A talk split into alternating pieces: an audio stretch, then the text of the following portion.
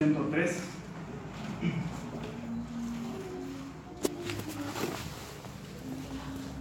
Desde el 1 al verso 14.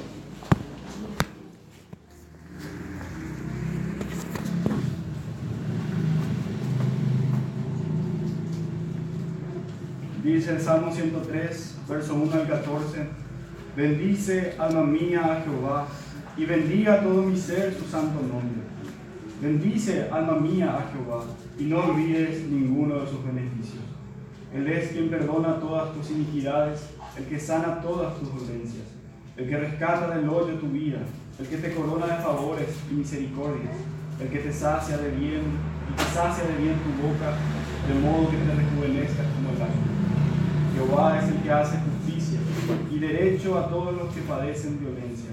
Sus caminos notificó a Moisés y a los hijos de Israel sus obras. Misericordioso y clemente es Jehová, lento para la ira y grande misericordia. No contenderá para siempre, ni para siempre guardará el enojo. No ha hecho con nosotros conforme a nuestras iniquidades, ni nos ha pagado conforme a nuestros pecados. Porque como la altura de los cielos sobre la tierra, engrandeció su misericordia sobre los que le temen. Cuanto está lejos del oriente y del occidente, hizo alejar de nosotros nuestras rebeliones. Como el Padre se compadece de los hijos, se compadece Jehová de los que le temen, porque Él conoce nuestra condición, se acuerda de que somos pobres. Amén. Vamos a cantar el, número, el himno número 234. Himno 234.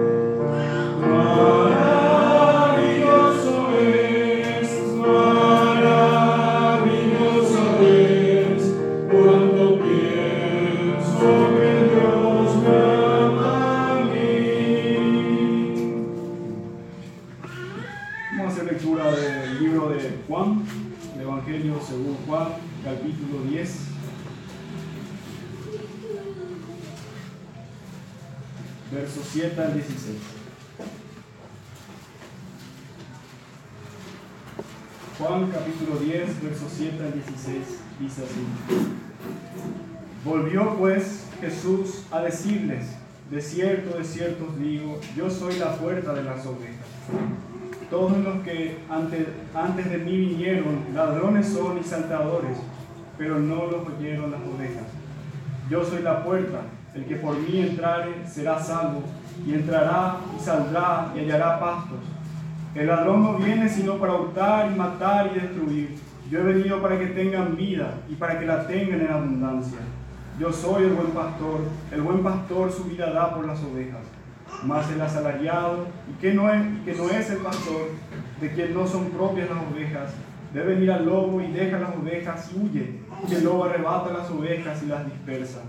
Así que el asalariado huye porque es asalariado y no le importan las ovejas. Yo soy el buen pastor y conozco mis ovejas, y las mías me conocen. Así como el Padre me conoce y yo conozco al Padre y pongo mi vida por las ovejas. Tengo también otras ovejas que no son de este redil.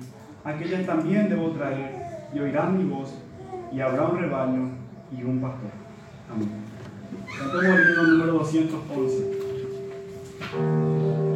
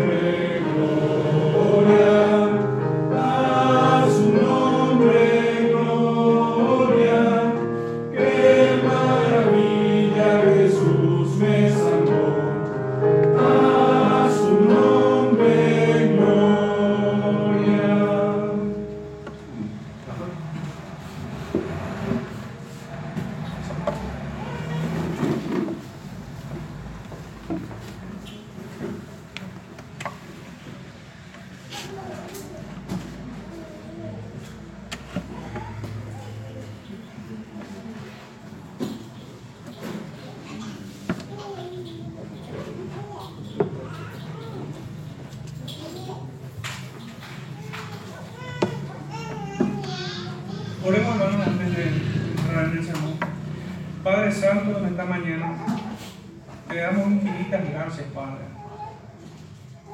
por permitirnos llegar a tu presencia. Gracias, Padre, por, por tu Hijo Jesucristo, Señor, nuestro Salvador eterno. Gracias, Padre, porque has puesto en nosotros también tu Santo Espíritu, que nos ha traído hasta ti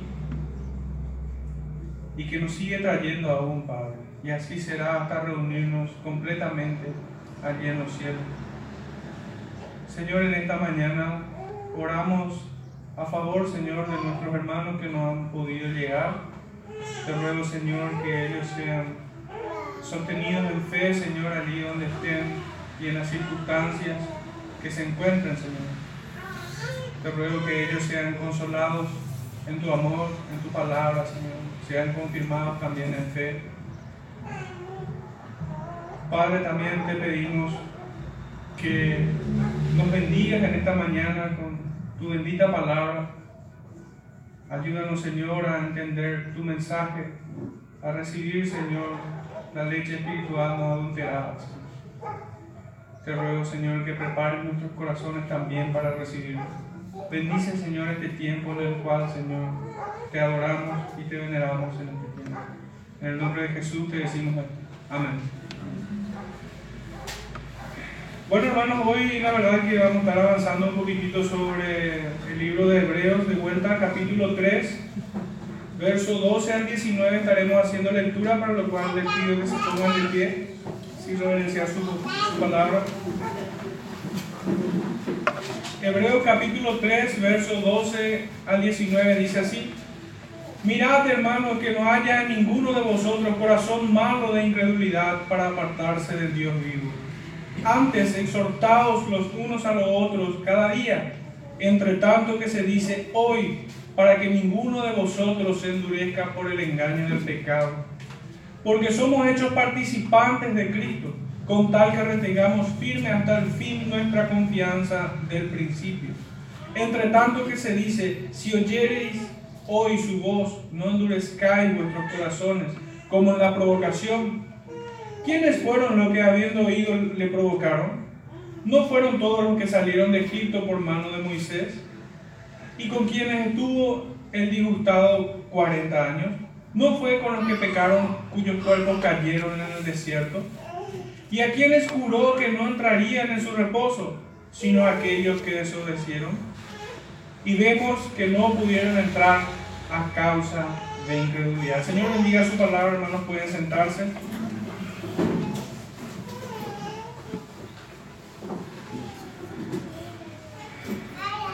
Bueno, me animé a ponerle un título a este sermón y dice así, la exhortación viene en advertencia, en consejo y en confirmación de fe.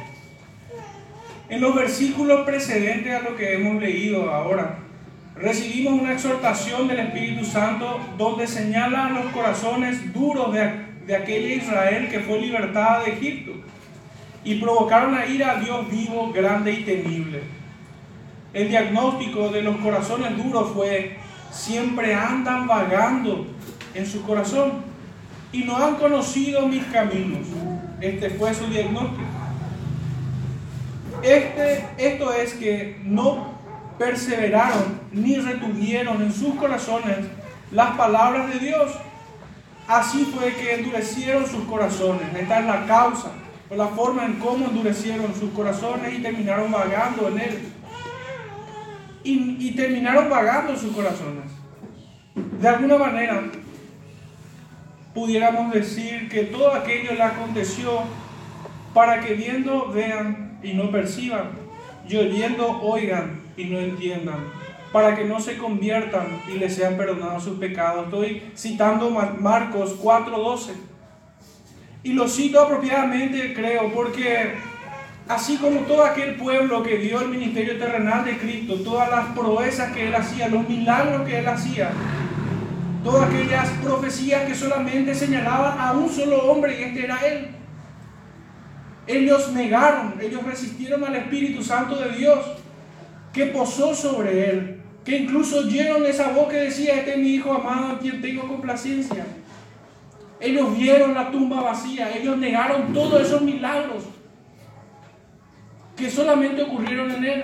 Así también aquel pueblo, viendo las maravillas de un Dios todopoderoso que extendió su brazo para libertarlos de la cautividad en Egipto, ellos veían el milagro, vieron diez hasta su salida de Egipto, vieron el maná del cielo que caía, bebieron de la roca espiritual, la cual es Cristo, dice el apóstol, que le seguía. Tuvieron a un mediador entre Dios y ellos. Y aún así no vieron, no oyeron y no creyeron. Y no les fueron perdonados sus pecados. Viendo, no veían. Y oyendo, no oían. No se arrepintieron, sino que perecieron en el desierto. Toda esa generación incrédula. Fueron dejados atrás y no entraron a la tierra prometida. No fueron, no, se, no, fueron asidos de esta esperanza, de esta, de esta promesa que se cumplió en aquellos que sí creyeron. Este pueblo de, en tiempos de Moisés es un paralelo con aquel pueblo que recibió al Salvador. Este pueblo vio desde su escape la liberación, las extraordinarias proezas hechas por el Señor. Tuvieron a Moisés, siervo fiel, como profeta y mediador que los recordaba en todo tiempo las palabras del Dios Trino para infundir en sus corazones temor, mas no hubo esto, sino que constantemente tentaron a ir a este Dios temible. De su mano recibieron la perfecta ley de Dios que convierta al alma y la desecharon. Esto fue lo que les llevó a perecer en el desierto y no entrar en la tierra prometida. Perecieron en el desierto porque vagaron en sus corazones. En sus corazones no hubo cabida para la palabra del Señor, ni para su bendita ley, ni mucho menos para sus promesas. Ellos querían volver a Egipto. Ya no anhelaban aquella palabra del Señor, aquella promesa. No anhelaban la tierra prometida, sino que ellos querían volver a esclavitud. Este sermón lo dividí en cuatro partes. La primera y que esto canta el versículo número 12, una solemne advertencia. Recuerdo de esta manera el título de vuelta, una exhortación, que es todo lo que hemos leído, consta de tres partes. La primera es una solemne advertencia. La segunda, tocante al verso 3, 13, sano y prudente consejo. Y lo que esto canta el verso 14, una amorosa confirmación de fe. Hasta aquí dimos tres partes. Una solemne advertencia, verso 12. Un sano y prudente consejo, verso 13. Y una amorosa confirmación de fe, verso 14. Los versículos que siguen, del 15 al 19, estaremos leyendo como una reflexión y una aplicación a nuestras vidas. El verso 12 leíamos, Mirad, hermanos, que no haya ninguno de vosotros corazón malo de incredulidad para apartarse del Dios vivo. Una solemne advertencia. Mirad, hermanos, que no haya ninguno de vosotros corazón malo de incredulidad. así está escrito en nuestra versión de Reina Valera 60. En la traducción de la Biblia de las Américas dice así, tened cuidado, hermanos en la nueva versión internacional dice, cuídense, hermanos. Y por último, la última versión que tomé es la nueva traducción viviente que dice así, por lo tanto, amados hermanos, cuidado con signos de admiración. Toda verdadera exhortación apunta al corazón del hombre, sacudir la conciencia y traer convicción de pecado y arrepentimiento. Esto es en virtud de lo que el Espíritu Santo hace en el corazón del creyente. De hecho que este, este fragmento que hemos leído dice, por lo cual, como dice el Espíritu Santo, está en la obra del, del Santo Espíritu de Dios. Es el mismo Espíritu Santo que quebranta el corazón de quien elige para condicionarlo a esta tarea en, en aquel cuadro del Antiguo Testamento vemos a Moisés. Dios eligió a Moisés para exhortar a aquel pueblo rebelde. Así también hoy en día, toda la exhortación que nosotros recibimos es por medio de Cristo, a quien el Señor ha escogido. De esta manera empieza nuestro libro de Hebreos. A los padres por los profetas en nuestro tiempo, pero más en este tiempo por Cristo Jesús, nuestro profeta. La exhortación que, que produce santidad en el creyente es una actividad puramente espiritual. La verdadera exhortación que proviene de Dios es una operación del Espíritu Santo, es una actividad espiritual. No es algo tangible, si bien nosotros pudiéramos ver después fruto de esa exhortación con hechos tangibles, vidas cambiadas. La exhortación que viene de Dios produce en el, creyente santidad, se aparta del mal, no anda en consejo de malos y no se sienta en silla de escarnecedores. Y digamos que esa es la parte tangible de esta, de esta exhortación. Pero primero obra internamente, primero obra internamente en el corazón de cada hijo de Dios. Es una actividad del Espíritu. El que exhorta es movido a misericordia ¿Cuánta misericordia podemos ver en Moisés? Un hombre piadoso, sensible, amoroso. ¿Cuántas veces le, tocó interceder por un pueblo así? Nunca se cansó. Fue fiel en la casa de Dios. Como siervo fue fiel ante Dios. Pero también lo fue delante de un pueblo como el de Israel en aquel tiempo. Siempre intercedió a favor de ellos. Nunca pidió justicia ni nunca sacó el hacha para ponerla a la raíz, sino que en todo tiempo Él se compadeció de ellos. El que exhorta entonces, hermanos, es movido a misericordia y amor, como vemos en las palabras del escribiente divino. Me refiero a esta carta, a esta epístola que estamos leyendo de Hebreos como lo fue Moisés, y de una forma incomparable nuestro Salvador, que llamó amigo al traidor, y, que en el momento de la, de la traición solo le dijo, con un beso me entregas. ¿Cómo nosotros reaccionaríamos? ¿Cómo una persona sin el Espíritu Santo de Dios reaccionaría ante aquel que le traiciona? Y en el mismo momento en el que, en el que recibe la traición, en el que es entregado, ¿cómo reaccionaría alguien que no tiene al Espíritu Santo de Dios? Probablemente con una indignación gigante. Tal vez hasta respondería con, con violencia.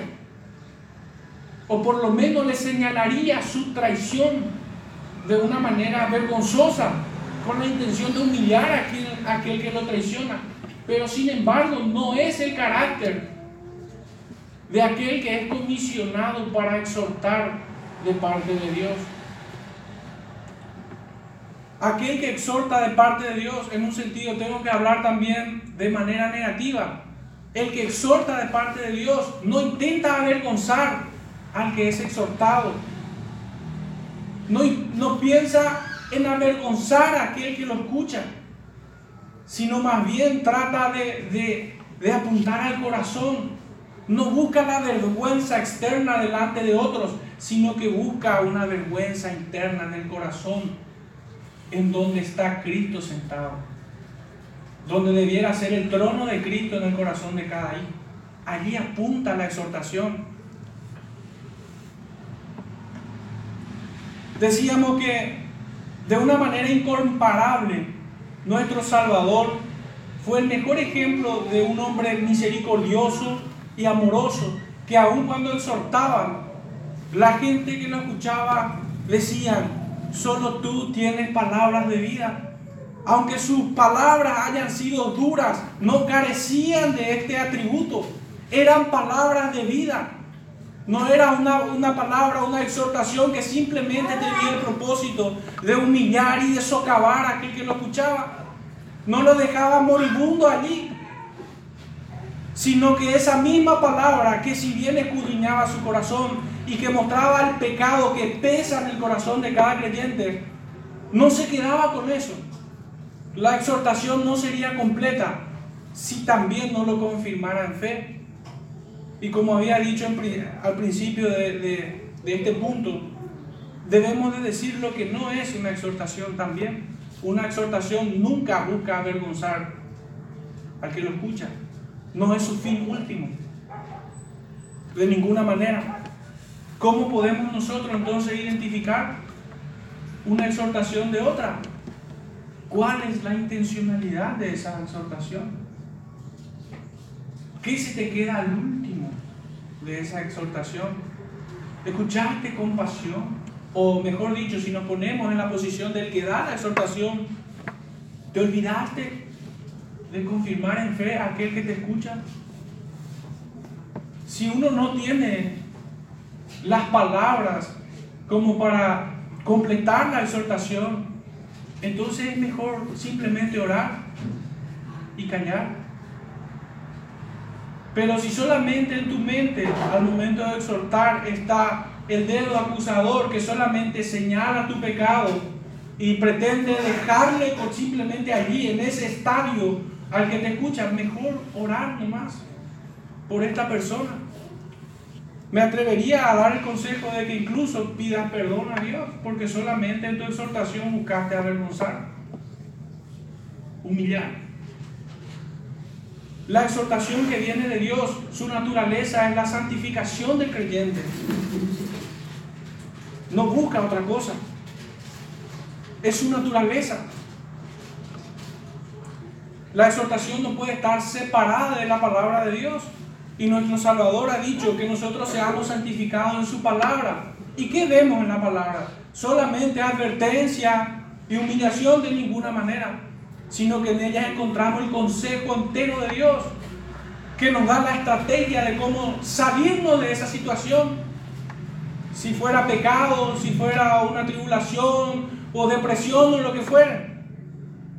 La exhortación que viene de Dios nos advierte del pecado, nos aconseja del cómo salir de él, pero también nos confirma en fe, no nos deja postrados en humillación. Todo esto es lo que santifica al creyente en una exhortación. No somos fiscales, somos ministros de reconciliación. Así nos ha llamado el Señor.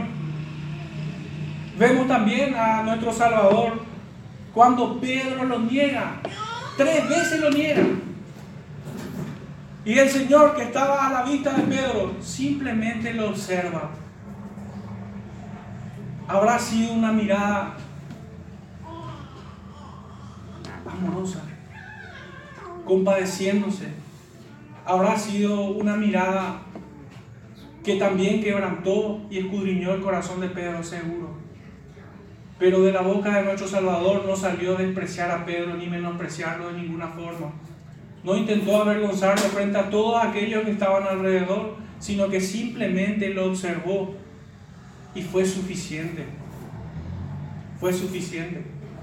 Aquel que escudriña los corazones simplemente lo observó. No lo avergonzó en público. Cualquiera lo hubiera hecho.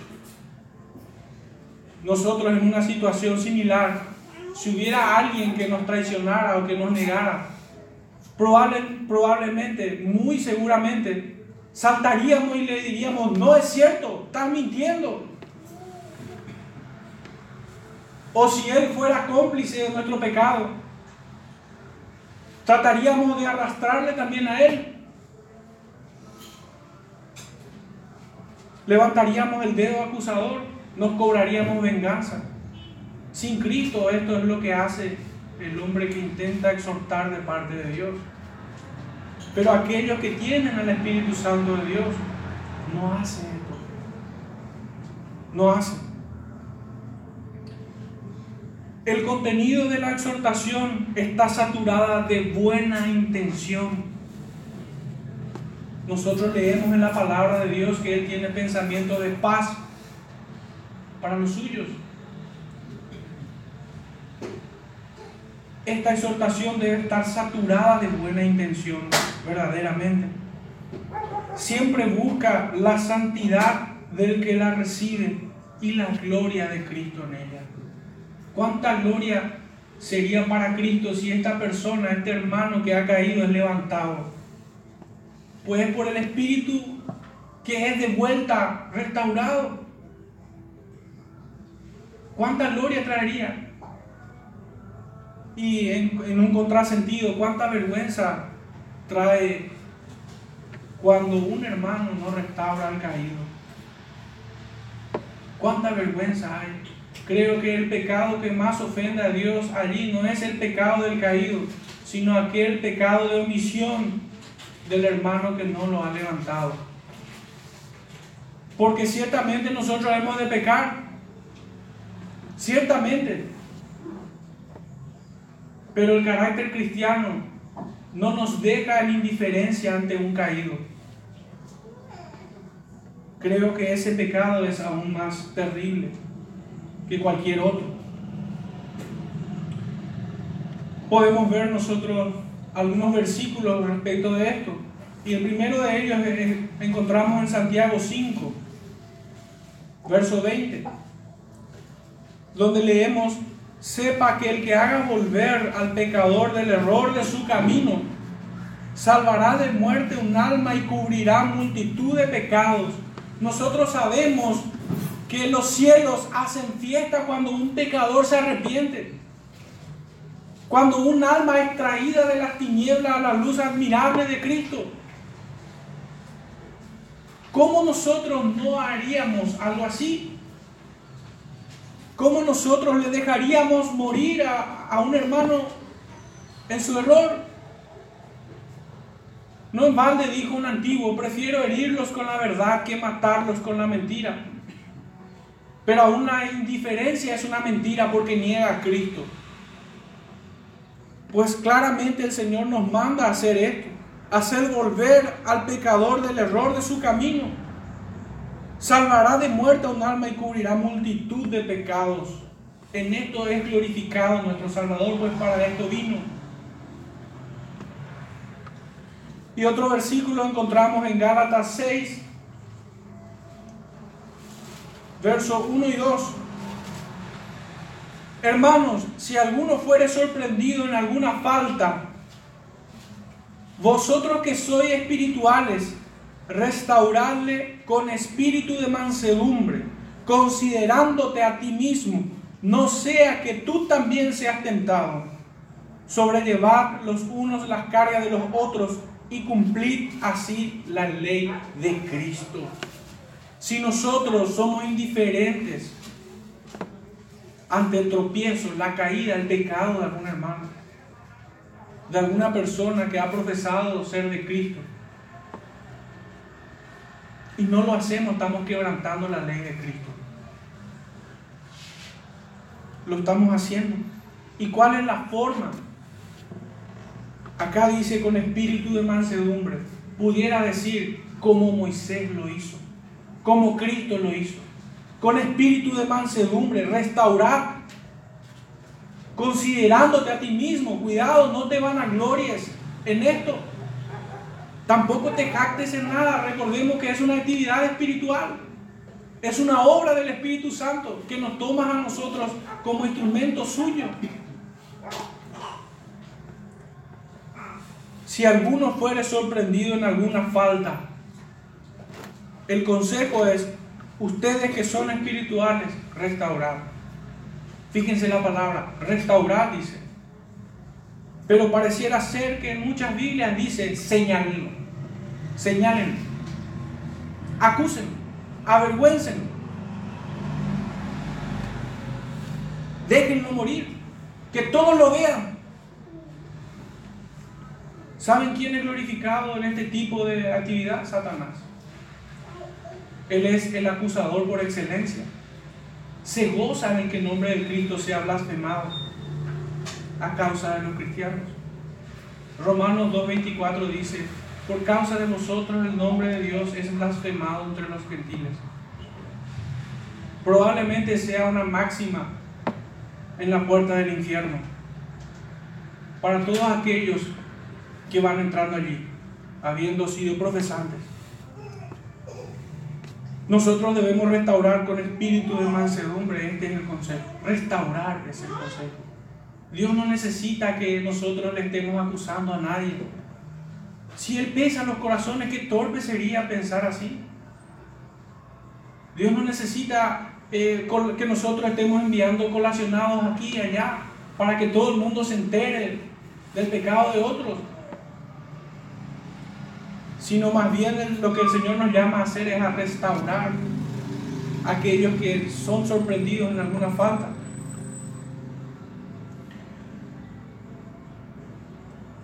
Aunque en muchas ocasiones la exhortación pudiera ser muy dura, nunca deja de ser palabras de vida eterna. Así le han dicho al Señor. Juan 6, 65 al 69 leemos así, y dijo, por eso os he dicho que ninguno puede venir a mí si no le fuere dado el Padre. Es una palabra durísima, hermano. Porque el hombre quiere venir a Dios cuando Él quiere y como Él quiere. Y el Señor le está diciendo, no, no, no, no es así. Vos no podés venir a mí en el tiempo que vos quieras, ni en la manera que vos quieras. Sino que Él dijo, ninguno puede venir a mí si no le fuere dado del Padre, durísimo. Hasta hoy día muchos no reciben esta palabra. No reciben, definitivamente, es durísimo. Desde entonces muchos de sus discípulos volvieron atrás y ya no andaban con él. Dijo entonces Jesús a los doce, otra palabra más dura, ¿queréis acaso iros también vosotros?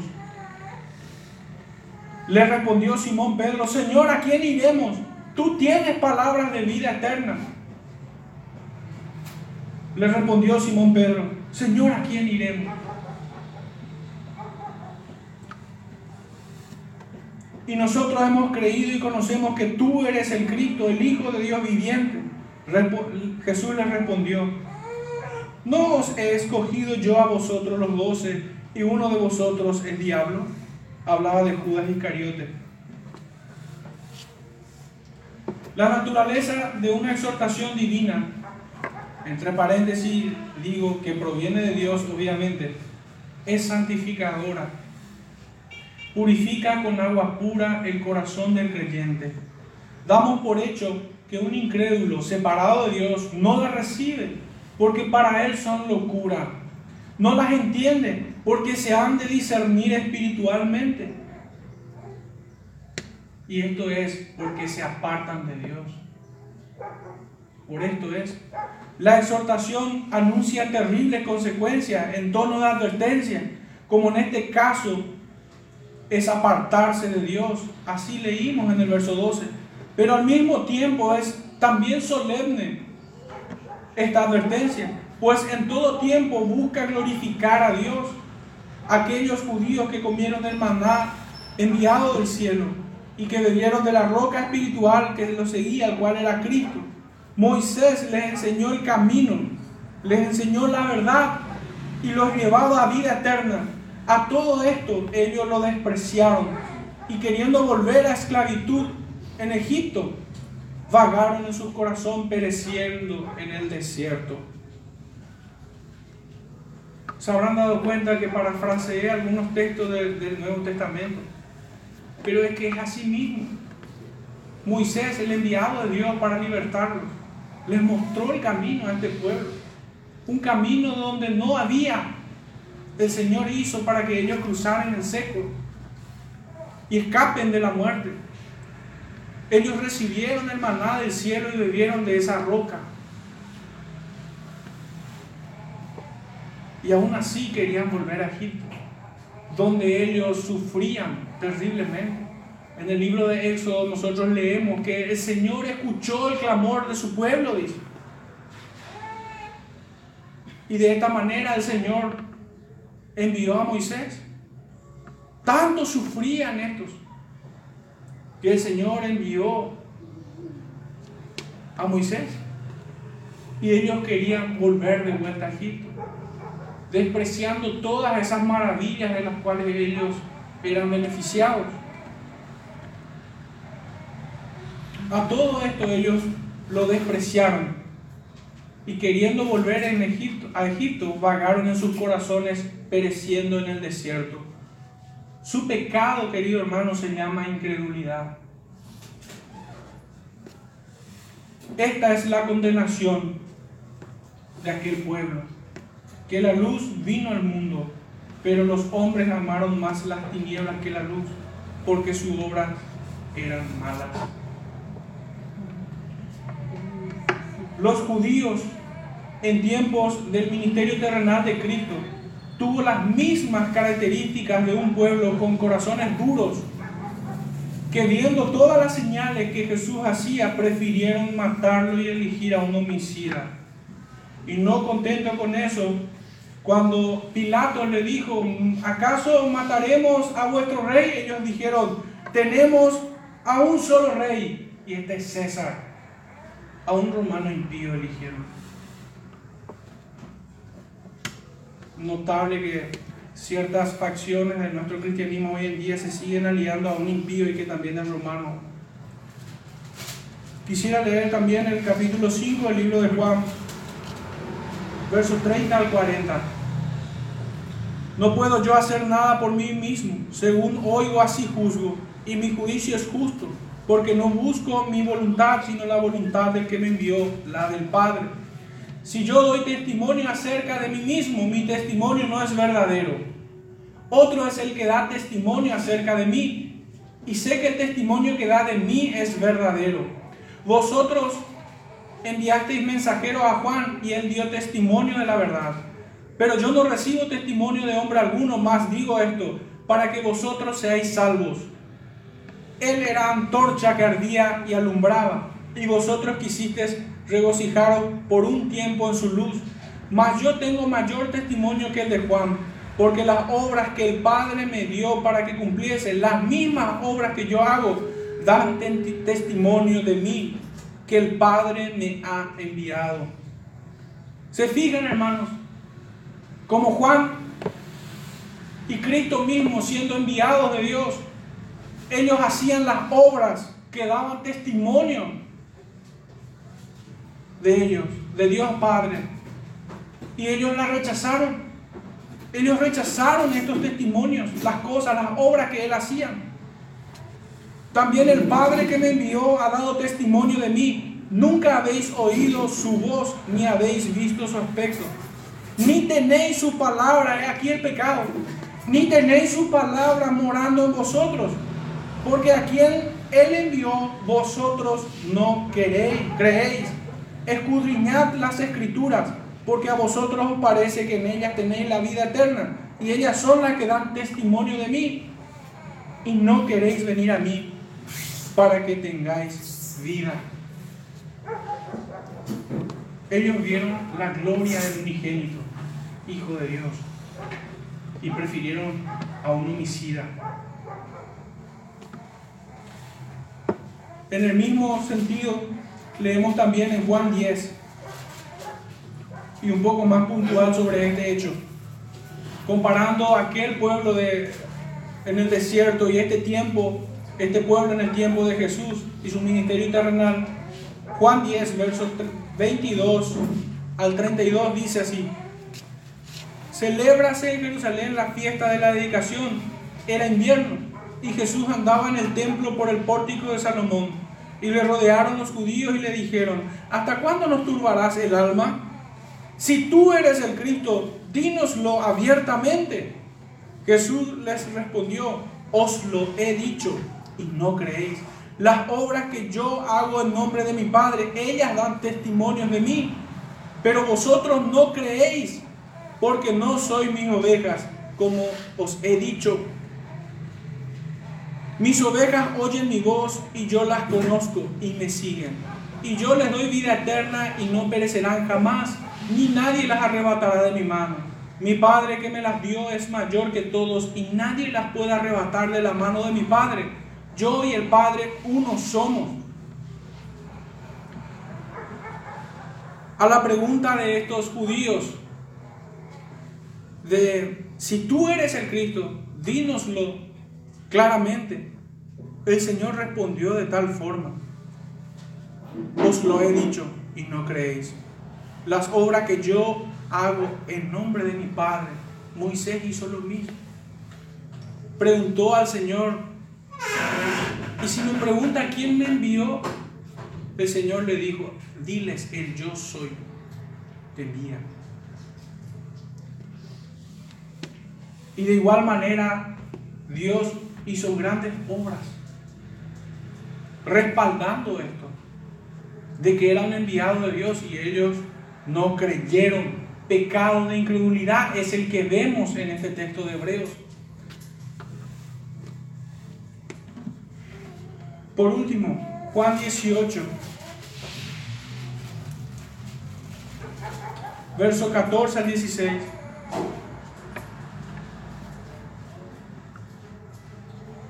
Juan 18, verso 14 al 16. Era Caifás el que había dado el consejo a los judíos de que convenía que un solo hombre muriese por el pueblo. Y seguían a Jesús Simón Pedro y otro discípulo. Y este discípulo era conocido del sumo sacerdote y entró con Jesús al patio del sumo sacerdote. Mas Pedro estaba fuera a la puerta. Salió pues el discípulo que era conocido del sumo sacerdote y habló a la portera e hizo entrar a Pedro. Entonces la criada portera dijo a Pedro, ¿no eres tú también de los discípulos de este hombre? Dijo él, no lo soy.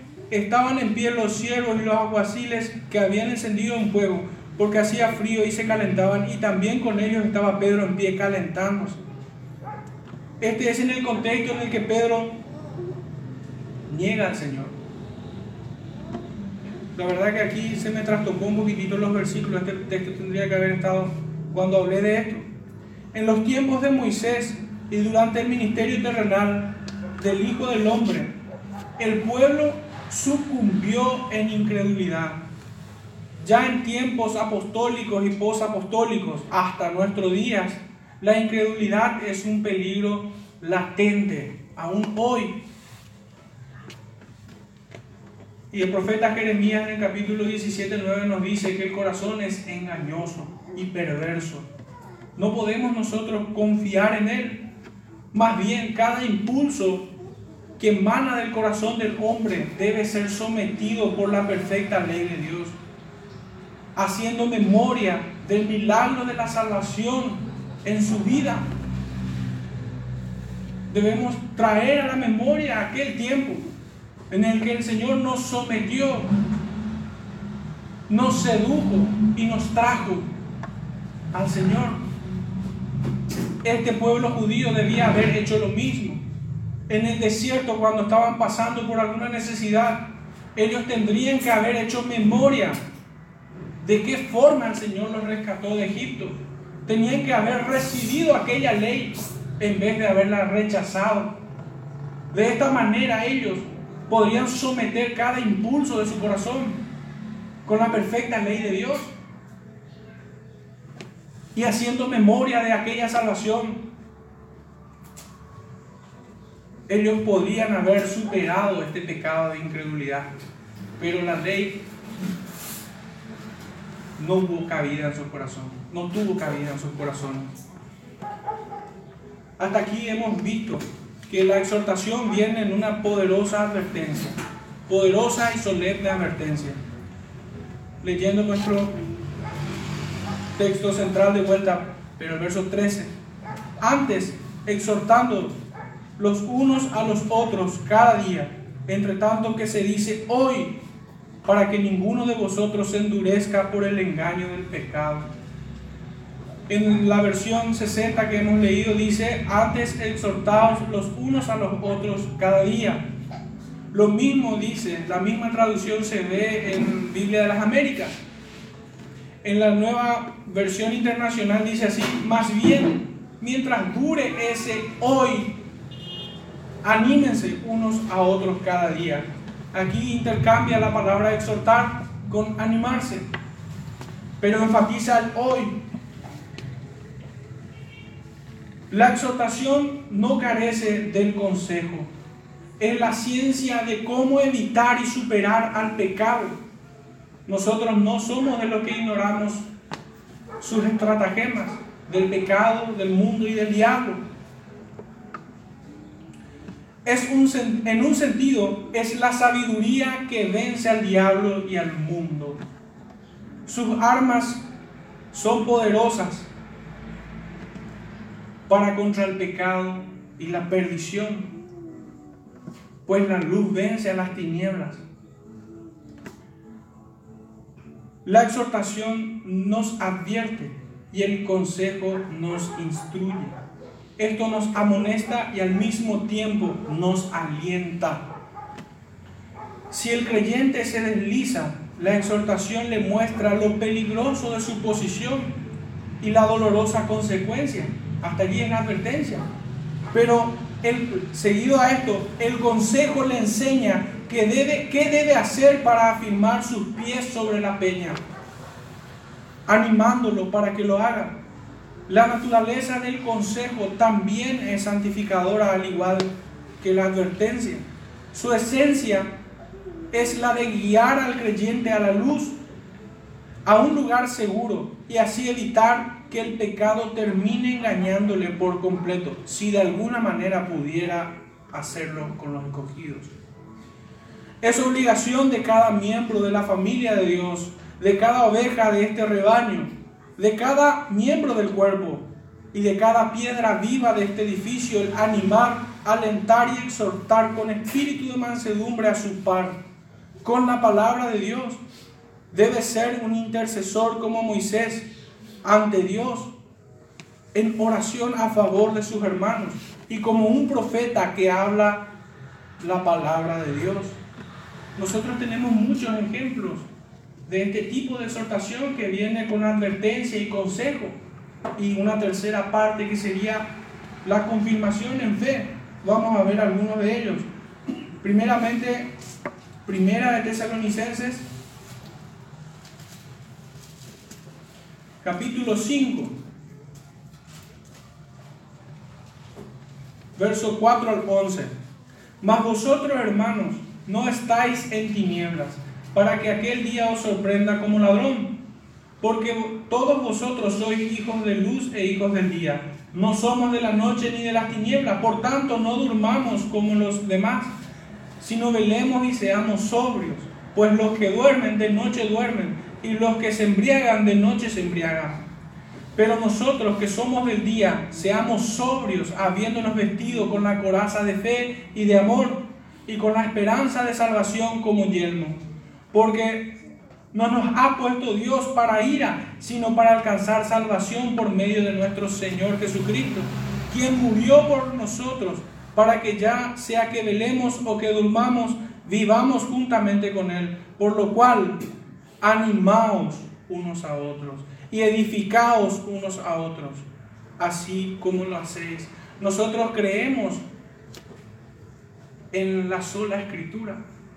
Creemos que toda nuestra profesión de fe y práctica es conforme a la escritura. La exhortación también debe ser conforme a la escritura. La exhortación no puede venir solamente para humillar y señalar el pecado de otro. La palabra del Señor también regula la exhortación, no solo el principio regulativo de la adoración o otras cuestiones de nuestra práctica, sino también la exhortación, el cómo nosotros debemos conducirnos cuando vemos a un hermano en falta o cómo nosotros debemos recibir la exhortación cuando se nos señala. la escritura no dejó esto vacío, sino que nos, nos, reguló también. Nosotros vemos esta práctica del apóstol y de otros más, de nuestro Señor y de otros, de, otros tipos de Cristo, como el caso de Moisés, que ellos también hacían esto. El propósito del consejo es evitar que alguno se pierda y de ninguna manera estoy proponiendo pérdida de salvación, ni mucho menos, sino que así como el Señor estableció que ninguno se pierda, esta es la oración de nuestro Salvador en Juan 17, que ninguno se pierda, y nosotros leemos en Romanos 8, 38 al 39, que ni lo alto, ni lo profundo, ni ninguna cosa creada nos podrá separar del amor de Dios. Esto está establecido. Sí, pero también está establecido en su providencia utilizarnos como instrumentos, como ministros de reconciliación. Dios ha determinado, claro que sí, que nadie se pierda, ninguno de ellos, pero también estableció el cómo. Y allí es donde nosotros debemos ubicarnos, en proponernos como ministros de reconciliación, como instrumentos poderosos en sus manos. Pero para que esto se cumpla, nosotros debemos también usar la palabra de la misma forma que lo hicieron los apóstoles y nuestro Salvador. No podemos traer una exhortación que simplemente humilla o socava al hermano, sino que también tiene que venir con el consejo eficaz y también con la confirmación de fe. Hemos dicho ya repetidamente y muy insistentemente lo he hecho, que, que la simple exhortación, la simple advertencia solo humilla. El consejo, en un sentido, capacita a la persona. Pero hermanos, la fuerza que permite que esto ocurra es la confirmación de fe. Aquel que solo recibe advertencia es consumido en demasiada tristeza. Que cuando recibe el consejo lo ve tan distante en su penitente alma que no tienes fuerzas para ponerla por obra. Es la confirmación de fe la que cierra la exhortación. Es la que verdaderamente te, te capacita para poder salir de la vergüenza de donde uno estaba. El que solo advierte es acusador. El que solo advierte y aconseja no, no es un buen maestro. Debe dar todo el consejo. La confirmación de fe no puede ser postergada. En su providencia entonces vemos que el Señor también nos ha instrumentado para este propósito, de ser ministro de reconciliación. Segunda de Corintios capítulo 5.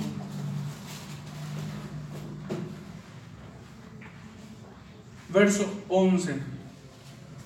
Conociendo pues el temor del Señor, persuadimos a los hombres pero a Dios le es manifiesto lo que somos. Y espero que también lo sea a vuestras conciencias. ¿A dónde apunta el apóstol? A la exposición de aquellos que le escuchan o intenta apuntar al corazón de aquellos que lo oyen. Verso 18. Y todo esto proviene de Dios, quien nos reconcilió consigo mismo por Cristo y nos dio el ministerio de la reconciliación. Pudiéramos leer todos estos versículos, pero en honor al tiempo, pudieran leerlo más tarde en sus casas, meditando sobre esto. Aquí nosotros tenemos un modelo de exhortación. Capítulo 6, versos 1 y 2, allí mismo. Así pues nosotros como colaboradores suyos os exhortamos también a que no recibáis en vano la gracia de Dios, porque dice, en tiempo aceptable te he oído y en día de salvación te he socorrido. ¿Cuándo es este día? El autor divino dice, hoy, mientras tanto sea hoy, hoy es el día de salvación, hoy es el día de reconciliación.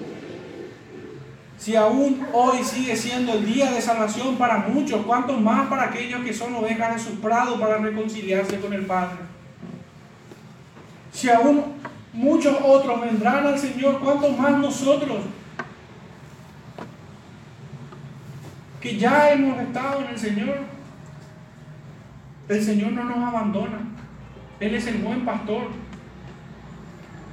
Conoce a sus ovejas antes que pidamos, ya sabe de lo que necesitamos. Un excelente ejemplo es la que encontramos justamente en esta carta de Segunda de Corintios. Pero adelantémonos al capítulo 13. Capítulo 13, versos 5 al 10. Un ejemplo de exhortación me refiero, donde encontramos la advertencia, el consejo y la confirmación de fe. Examinaos a vosotros mismos si estáis en la fe. Duro esto es. Probaos a vosotros mismos ¿O no conocéis a vosotros mismos que Jesucristo está en vosotros, a menos que estéis reprobados? Aquel que recitara este versículo a un hermano en pecado y no dijera lo que sí es un infame. ¿Cómo pudiera quedarse ahí? El apóstol Pablo no se quedó allí. Mas espero que conoceréis que nosotros no estamos reprobados.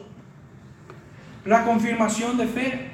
Y oramos a Dios que ninguna cosa mala hagáis. El consejo. No para que nosotros aparezcamos aprobados, sino para que vosotros hagáis lo bueno, aunque nosotros seamos como reprobados.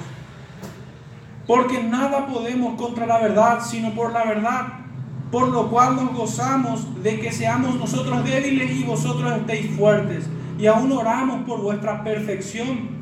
Por esto os escribo estando ausente, para no usar de severidad cuando esté presente, conforme a la autoridad que el Señor me ha dado para edificación y no para destrucción. Este es un modelo de exhortación. Y hay muchos otros más. Así como la exhortación es clara y es objetiva, Así debe ser el consejo que instruye y capacita al hermano. Así podremos imitar la fidelidad de Moisés. Moisés no solo advertía al pueblo, también aconsejaba. Y también lo confirmaba en fe. Así como lo hizo nuestro Salvador de manera incomparable. Tenemos otro ejemplo en el libro de Colosenses capítulo 3. No es solo un cuadro, esto se repite toda la Biblia. Se repite. No es, que no es que esté haciendo una doctrina de un versículo, sino esto es, este, este es el reflejo del carácter cristiano incluso no corresponde solamente a pastores o maestros o oficiales de alguna iglesia, esto corresponde al carácter de Cristo, a todo aquel que está en el Señor. Colosenses capítulo 3, verso 1 en adelante, dice así, si pues habéis resucitado con Cristo, buscad las cosas de arriba, donde está Cristo sentado a la diestra, poned la mira en las cosas de arriba, no en las de la tierra porque habéis muerto y vuestra vida está escondida con Cristo en Dios. Cuando Cristo vuestra vida se manifieste, entonces vosotros también seréis manifestados con Él en gloria. Viene aquí el consejo. Haced morir pues lo terrenal en vosotros. Fornicación, impureza, pasiones desordenadas, malos deseos, avaricia que es idolatría, cosas por las cuales la ira de Dios viene sobre los hijos de desobediencia, en las cuales vosotros también anduvisteis en otro tiempo cuando vivíais en ellas. Pero ahora dejad también vosotros todas estas cosas, ira, puntuales el consejo, dejad todas estas cosas, ira, enojo, malicia, blasfemia, palabras deshonestas de vuestra boca. No mintáis los unos a los otros, habiéndoos despojado del viejo hombre con sus hechos y revestidos del nuevo, el cual conforme a la imagen del que lo creó se va renovando hasta el conocimiento pleno, donde no hay griego ni judío, ni circuncisión ni incircuncisión, bárbaro ni escita, siervo ni libre, sino que Cristo es el todo y en todos. Vestidos pues como escogidos de Dios, santos y amados, de entrañable misericordia, de benignidad, humildad, mansedumbre y paciencia soportándoos unos a otros y perdonándoos unos a otros, si alguno tuviere queja contra otro. De la manera que Cristo os perdonó, así también hacedlo vosotros. Y sobre todas estas cosas, vestidos del amor, que es el vínculo perfecto, y la paz de Dios gobierna en vuestros corazones, a la que asimismo fuisteis llamados en un solo cuerpo, y sed agradecidos la palabra de Cristo more en abundancia en vosotros, enseñándolos y exhortándolos unos a otros en toda sabiduría, cantando con gracia en vuestros corazones al Señor, con salmos e himnos y cánticos espirituales. Y todo lo que hacéis, sea de palabra o de hecho, hacedlo todo en el nombre del Señor Jesús dando gracias a Dios Padre por medio de Él. Vemos nosotros aquí consejos a la cual nosotros debemos evitar, cosas que nosotros debemos evitar y cosas que positivamente debemos hacer. El consejo es bastante claro, bien objetivo, bien detallado, puntuales. Pero lo que debiera llamarnos la atención de, de, todo esto cuanto hemos leído, es mucho lo que hemos leído, es para volver a meditar y meditar de vuelta sobre este texto. Lo que hemos leído aquí en el verso 6 es, es pertinente resaltar, y es que el pecado de incredulidad termina pariendo a otro pecado peor, y es la desobediencia. El que no cree desobedece, mas el que cree obedece. No en vano el Señor dice, si me amáis, guardad mis mandamientos. Vosotros sois mis amigos si haced lo que yo os mando.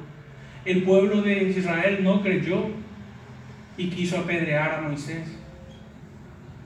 Quiso matar a aquellos que fueron a ver la tierra prometida y creyeron en las promesas del Señor. Quisieron matar. La incredulidad termina pariendo a otro pecado aún más reprochable y es la desobediencia. La desobediencia al Señor me refiero, a su palabra, a su consejo, a su ley, desechando su promesa. Nuestro texto decía hoy, bien enfatizado, en todas las traducciones que, he leído, he visto esta palabra enfatizada. Hoy, hoy es el tiempo de gracia que señala aún el momento en el que cada hombre puede acercarse a Dios en completa paz en los méritos de Cristo. Hoy ese día, hoy sigue siendo ese día, mejor dicho. Hoy sigue siendo ese día en que los hombres pueden buscar reconciliarse con Dios Padre a través de los méritos de su Hijo. Y cuánto más para aquellos quienes son ovejas de su prado. El pecado es astuto, aprovecha la debilidad del creyente y nuestra debilidad se llama incredulidad.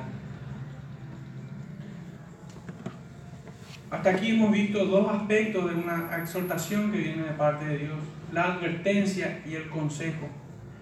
La tercera parte de una exhortación es una confirmación de fe, una amorosa confirmación de fe. Nuestro texto dice así, porque somos hechos participantes de Cristo, con tal que retengamos firme hasta el fin nuestra confianza del principio. La exhortación, cuando llega sola, me refiero a la advertencia nada más, avergüenza al que recibe. Si solo eso recibiera, sería consumido en demasiada tristeza. El consejo le mostraría el camino, pero ante un alma en penitencia pudiera no encontrar las fuerzas para poder seguirlo. Es una amorosa confirmación de fe lo que genera el impulso para que el creyente se levante y sea completamente restaurado. Es por esto que el Señor nos pide que nosotros hagamos todo esto con espíritu de mansedumbre considerándonos a nosotros mismos también. Eso es lo que vimos y aprendimos en la palabra de Dios. El autor divino nos dice que el que santifica no se avergüenza de llamarnos hermanos. Esto vimos en el capítulo 2, verso 11. También nos dice que Cristo como hijo de su casa, la cual somos nosotros, capítulo 3, verso 6 y aquí nos dice que fuimos hechos participantes de Cristo en el presente versículo. El sello de esta participación podemos ver y probablemente lo conozcan de memoria. El libro de Juan capítulo 17, verso 19. El sello de esta santificación de esta participación, me corrijo, el sello de esta participación en Cristo es lo que leemos en el capítulo 17, verso 19. Y por ellos yo me santifico a mí mismo, para que también ellos sean santificados en la verdad. Este es su sello. Nadie puede separar, eh, santificarse por sí solo. Solamente en Cristo podemos esto. ¿Y por qué es el sello de nuestra participación con Cristo? Porque sin santidad nadie verá a Dios. Nadie. Solamente aquellos que son santificados en Él verán a Dios. Que por cierto es el versículo 14 del capítulo 12 de Hebreos. La advertencia es solemne, el consejo es eficaz y la confirmación de fe es alentadoramente potente. Son las tres partes de una exhortación que viene de parte de Dios. Advertencia, consejo y, confirmación de fe. Por último, desde el versículo 15 al 19, lo tomo como una reflexión de lo que hemos estudiado de, este cuadro bíblico del pueblo de Israel. Y dice así, entre tanto que se dice, si oyereis hoy su voz, no endurezcáis vuestros corazones como en la provocación. ¿Quiénes fueron los que habiendo oído le provocaron? ¿No fueron todos los que salieron de Egipto por mano de Moisés? Son preguntas retóricas. ¿Y con quiénes estuvo el disgustado 40 años? ¿No fue con los que pecaron cuyos cuerpos cayeron en el desierto? La segunda pregunta responde a la primera. Verso 18. ¿Y a quienes juró que no entrarían en su reposo, sino a aquellos que desobedecieron? Desobedecieron. Verso 19. Y vemos que no pudieron entrar a causa de incredulidad. El corazón se endurece a causa de la incredulidad y lo hace vagar en su corazón. Sobre estos está el juicio de Dios, provocan a Dios. La incredulidad unida a la desobediencia. Es inexorable que esto ocurra. Aquel que es incrédulo desobedece, no cree en las palabras de Dios, sino que la desecha. En el mejor de los casos simplemente la adapta a su conveniencia. Muchos de los que están así en incredulidad utilizan a Cristo como un amuleto para el éxito y a los profetas como un horóscopo. Según el caso, lo usan. La reflexión sería esta. Mirar a aquel pueblo. ¿Cuál fue su pecado? ¿Y cuál fue el castigo que merecieron? ¿Cuál fue el castigo que fue sobre ellos? La aplicación a nuestras vidas sería que hoy, hoy es aún ese tiempo en que los hijos de Dios escuchan la voz del Espíritu en sus corazones y no lo resisten. El llamado es a no endurecer nuestro corazón, sino ajustarnos a todo el consejo de Dios. Esta es la vida eterna, nos dice el Señor, que te conozcan a ti, al único Dios verdadero. Buscar a Dios mientras pueda ser hallado aquellos pueblos en los tiempos de Moisés y del ministerio terrenal de nuestro Salvador cayeron en incredulidad, separados de Dios. Sus corazones fueron endurecidos por el pecado de incredulidad, cuya manifestación visible es no oír con fe la palabra de Dios. Recibamos nosotros hoy lo que el Espíritu Santo nos dice. Hemos oído su voz Seamos también como Moisés, siervos fieles en la casa de Dios, exhortando, aconsejando y animándonos unos a otros. Así lo hizo Él, así lo hizo nuestro Salvador y todos los apóstoles. Que el Señor bendiga su palabra en esta mañana, hermanos. Oremos. Padre Santo, te damos gracias. Porque no nos has abandonado, Padre tu Santo Espíritu nos da testimonio a nuestro espíritu de que somos hijos tuyos, Señor, y que aún hoy sigue siendo el tiempo agradable, Señor, para reconciliarnos contigo. Te ruego, Padre, que así también nos utilice, Señor, como mediadores, como intercesores, para reconciliar y traer a muchos más, Señor. Ayúdanos, Señor, a ser eficientes en estas tareas de exhortar, Señor. Enséñanos a hacerlo, Señor, en virtud de tu Santo Espíritu. Guíanos a toda verdad. Bendice, Señor, a tu pueblo en esta mañana. En el nombre de nuestro Salvador Jesucristo te pido esto, Señor. Amén.